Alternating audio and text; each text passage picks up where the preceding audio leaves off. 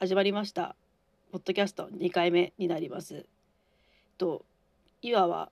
7月19日5時前です。となんでこんな時間に収録してるかというとたまたま目が覚めてしまったという理由です。この後このポッドキャストを撮り終わったら出勤まあ時間になったらですけど出勤いたします。えっとこのポッドキャストなんですけどいまだにまだ何曜日に更新するかを決めてないんですよね。現状不定期で週1ぐらいで更新できたらいいなというようなのゆるさでやってるんですけどそろそろ何曜日に更新するかをちゃんと決めようかなって考えてます。今の候補としては、まあ、日曜日もしくは土曜日かなっていうふうに考えてるんですけれどもまあちょっと現状ちょっとポッドキャストのための健康づくりとか実際に取る時間とかそういうのを含めるとちょっとなかなか時間が取れない状況が続いてるので頑張ってまあちゃんとコンスタントに更新できるようにしたいなと考えております。とそれでは今日は、えっと、竜とそばかす姫のあのをちょっと見てきたのでそれについて語っていきたいと思います。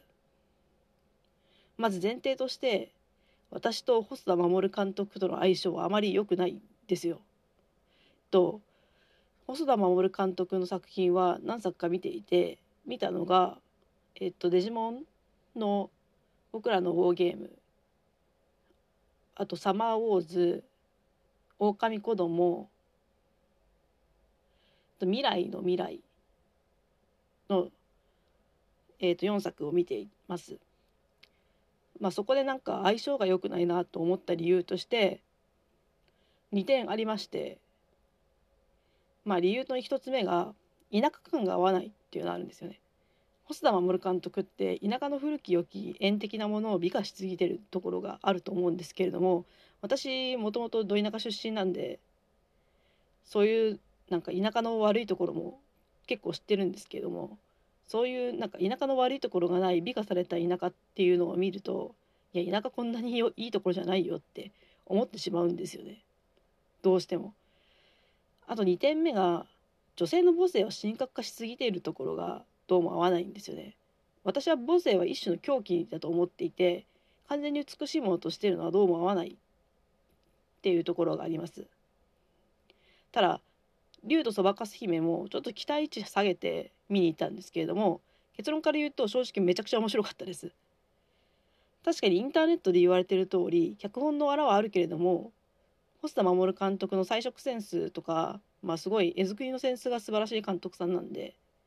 そのその力が遺憾なく発揮されていて映像美や主演の方の素晴らしい歌声が合わさったミュージカルパートの演出はまあ本当あらを脚本のあらを超えるほどに面白かったんで、まあ、総合するとすごく面白かったし私はちょっと劇場で思わず泣いてしまったところもあったんですごく楽しめました。ただ確かに脚本のあらはあるんですよね。ただ今回の脚本のあらはそこまでインターネットで細かく突っ込まれてるほどそんな気にしなくてもいいんじゃないかと思うところは多々あります、まあ、個人的にさすがにあらとしか思えない点としては最後に提示された問題の解決をしていない点なんですよね。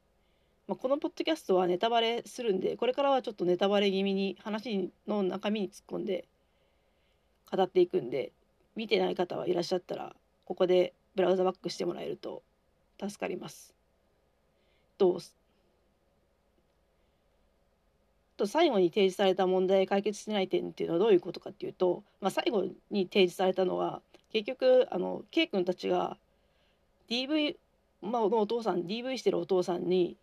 そのまあ半分軟禁されてるような状態が続いてるという点ですよね。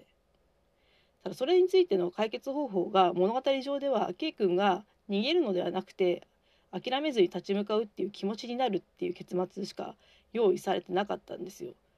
まあ、結局子どもの気持ちが変わったところで解決できる問題じゃなくないっていうのがすごく大きいと思います。なんというか、まあ、細田守監督は行政が虚無なんですよ結構作品の中で。もう正直今回の DV お父さんが DV してくるからその問題を解決するには行政の手段を行政の手を借りるか自分がすごい、まあ、石油王であの自分で金出してなんかその解決で無理やり解決するかの2択しかないと思うんですけれども細田守監督の場合は、まあ、行政が虚無だし別に主人公は石油王でも何でもなかったんで結局その子供の気持ちが変わっただけで終わってしまったというなんかそれで本当に問題解決してんのかなって思うような展開にで終わってしまったところは正直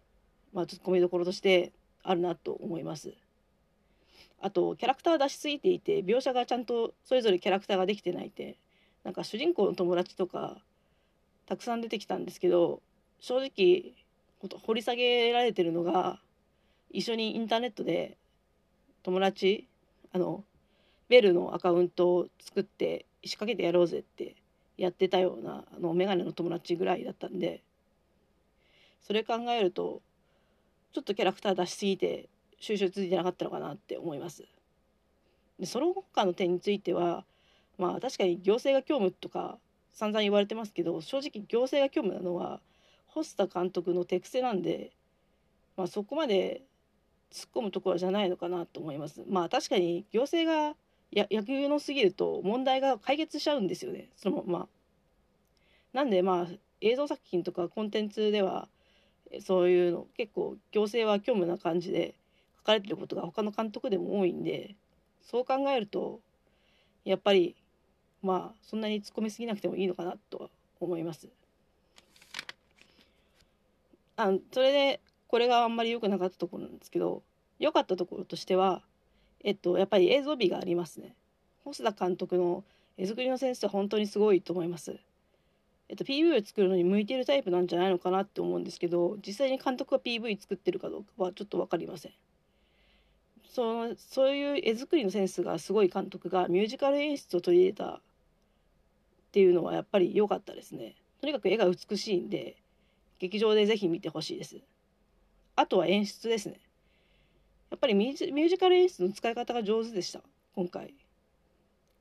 重要なシーンでしっかり使ってくるので気持ちがしっかり盛り上がるんですよね。最後のあ私が泣いたっていうのは最後あのアンベールして本当の姿であの K 君たちを探すために歌ったシーンがとても良くて本当泣いてしまいましたまあこれは余談なんですけれども星田監督は匿名の人間の集合を毎回書いてるんですよ。まあ、サマオとか特に顕著だと思うんですけどあんまりインターネットの人好きじゃないのかなこの人って思いました。なんていうかそうなんですね匿名の人間がなんか何かをやろうとすると大体悪い意味で足引っ張っ悪い意味でなんか影響してることが多いんでそういう意味だとデジモンもぜ、まあ、善意で応援パワー出したけれどもそれが不可になっちゃって窮地に落ちあれ落ち陥るっていう展開なんであんまりインターネットの人間好きじゃないのかなっていう演出が多いですね。あとフォロワーとツイキャスでこの竜とそばかす姫の話をしたんですよ。その時に出た話がちょっと面白かったんでこっちでも話します。こういう謎の人物がほとんど作中でピックアップされてなかったモブだった場合要は今回でいうところの K 君ってほとんど作中では出てなくてまあ C っていうならあの弟くんが作中でちょっとちょろちょろっと出てたくらいで、まあ、結局ちゃんと正体が明かされるまでは彼らはモーブでしかなかったんですけれどもであんまり良くないと思うんですけどもどう思いますかっていうふうに聞かれたんですよ。私個人としてはまあ、基本的には確かにあのこのフォロワーさんがおっしゃった通りあまり良くないのかなと思うんですよ。なんかカタルシスが得られないんでなんかこいつだったんだっていうような驚きがそのモブだとないじゃないですか。なんで作劇としてはあんまり良くないのかなって思う反面あ思うんですけども本作においてはそういう問題は生じてないから別に問題ないと思います。なんでかっていうと今回の作品は50億人の中から1人を探す話で要は身近じゃない人のために頑張る話なんですよね。あのお母さんが冒頭であのその自分の子供じゃない子供を助けるために頑張って、まあ、命を落としてしまったんですけどその話を引き合いに出してその主人公のすずちゃんは最終的にあの K 君あの龍っていう身近な人じゃない人のためにこの作品の中で頑張っていくんですけれども作中で今回は今回の作中だとよく出てくる人がもしその龍の正体だったら結局身近な人のために頑張ってる話になっちゃってお話がつがらないんですよね。それを考えると今回はあのこの50億人の中で1人を探す話でそれそれが作中でほとんど出てない身近な人じゃなかったっていうのはすごいいい話だいいと思います。ちゃんと効果があの狙った通り出てるんでし狙った通り出てますしシナリオもちゃんとあの全く破綻してないので今回に関してはそういうの逆にそのむしろこれ多分身近な人だった時の方が結局話が破綻しちゃうんでよくなかったと思います。ななんだかんだで細田作品は結構みえ劇場まで見に行ってるんですけどでも評判のいいバあの化け物の子をまだ見てないんですよね。なのでそろそろそれを見に行きたいなと思います。とあとはあのキングコングをキあキングコングじゃないやえっとこあのゴジラ VS キングコングを一緒に見に行ったんですよ。個人的にゴジラ VS キングコングはちょっといまいちでした。何がいまいちだったかというとやっぱりあのゴジラ VS キングコングのドラマあのちょっとあの戦闘パートがちょっと短かったんですよね。なんかもやっぱりああいうのって怪怪獣のプロレスがすごい面白いタイプの映画だと思うんでそれをたくさん見たかったなっていうのが気持ちとしてあります。あとそれで、まあ、その代わりに何が入ったかっていうと、まあ、それぞれの怪獣と人間の交流パートが入ったんですけどゴジラパートがとにかく薄いんですよ。だからこれは詳しいフォロワーに聞いたらあのキングオブモンスターズでゴジラのパートをやってしまったの覚醒とか成長とかそういう強化パートをやっちゃったから結局まあそのコング側をやるしかなくコング側に力を入れることになったからなんかパッと見てあのゴジラ VS キングコングだけ見てるともうどうしどう見てもコングの映画なんですよ。なんでちょっとそこら辺のバランスが良くなかったかなと思いました。ただその実際のそのプロレス始あのそのプロレスというかあの怪獣バトルが始まってからはすごく面白か面白かったです。やっぱり良かったところとしてはあのアクションが本当にキレッキレなんですよね。なんかあんだけ大きな怪獣たちをしっかり動かしてもうビルは壊れるわ街は壊れるわ地鳴りはするわで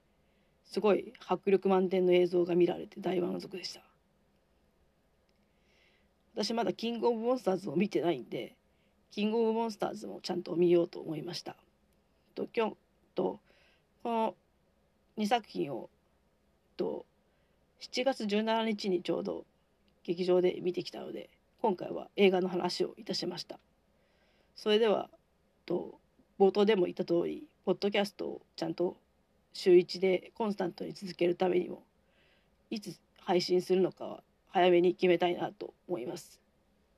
それではご清聴ありがとうございました。